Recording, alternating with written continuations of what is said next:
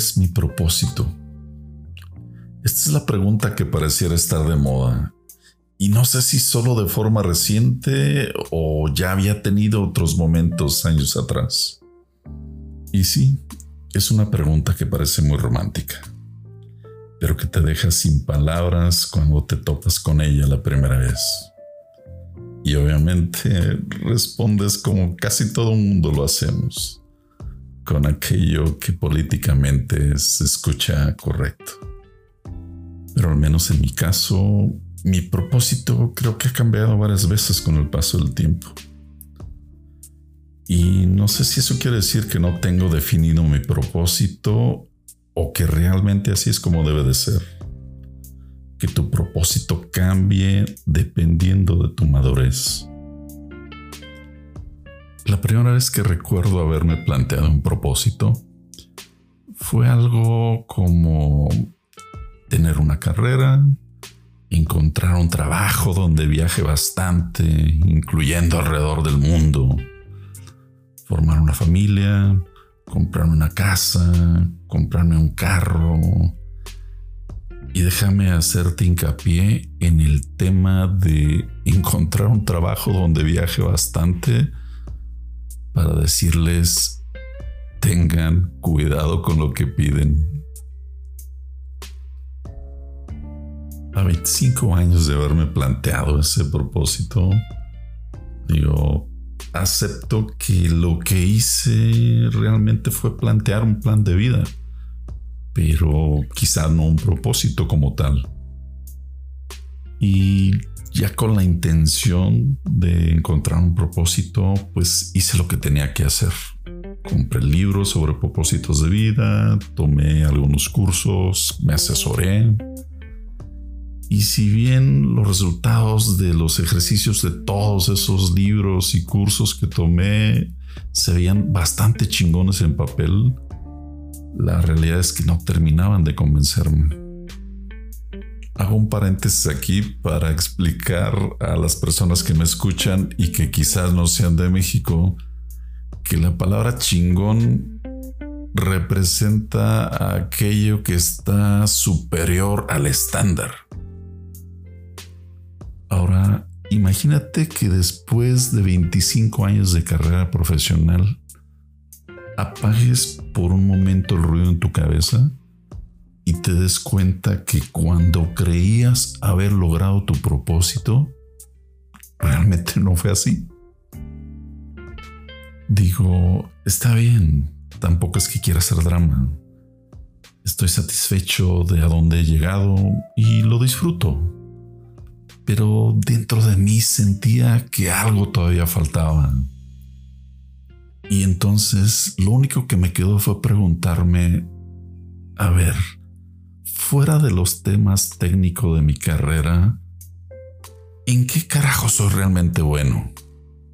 Y fue donde, en base a la retroalimentación de algunos compañeros de trabajo, amigos y conocidos, parecía que de alguna forma las personas me buscaban para que los aconsejara sobre algunos temas complejos o situaciones complicadas que se enfrentaban en su trabajo. Ahora bien, ¿cuál era la gran diferencia entre platicar estos temas conmigo o platicarlos con el cantinero del bar? Podría decirte que entre lo que yo identifiqué está lo siguiente. Las personas que me buscaban consideraban que yo los escuchaba con atención e interés. También al parecer tenía una forma directa, pero no tan ruda de dar mi punto de vista sobre la situación que me estaban platicando. Y de alguna u otra forma casi siempre utilizaba un ejemplo de alguna situación por la que yo había pasado. Y quizás los dos puntos que considero más importantes. Casi siempre antes de iniciar la conversación preguntaba ¿Quieres que solamente te escuche o quieres que te dé mi opinión? La realidad es que nunca me tomaba tan en serio mi papel y el último punto importante a considerar es que sí, mis consultas eran gratis. Y así fue como hace algunos meses tomé la decisión de que mi propósito actual sería iniciar este proyecto llamado Burnout Hero. Siendo totalmente honesto con ustedes, la principal razón para iniciar este proyecto fue una forma de hacer una profunda introspección y terapia personal. Una forma de interiorizar o exteriorizar, digo, no lo sé, no soy psicólogo, interiorizar o exteriorizar mis experiencias en el ámbito profesional, como una forma de afianzarlas y totalmente hacerlas parte de la realidad que estoy disfrutando en este momento.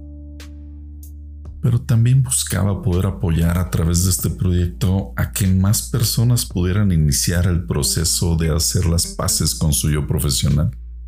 Y no solo a las personas de mi círculo cercano, sino cualquier persona que quiera escuchar y que quizás ya haya llegado al punto en su carrera profesional donde por muy romántico e idealista que se pueda escuchar, empiezan realmente a entender que la única persona que puede hacer que tu realidad cambie eres tú. Y también empezaron a entender que en la vida tanto personal como profesional, para verdaderamente ganar, nadie debería de perder, o como lo dijo Alfie Kohn, la carrera para ganarnos unos a otros nos convierte a todos en perdedores. Al día de hoy llevo poco más de 25 años de experiencia profesional y considero que logré hacer las paces con mi yo profesional apenas hace alrededor de 5 años ya lo tengo todo solucionado y me levanto todos los días felizmente cantando como enano de Blancanieves? Por supuesto que no. En ocasiones todavía me distraigo y es cuando mi ego empieza a hablar por mí y a conducir mis acciones.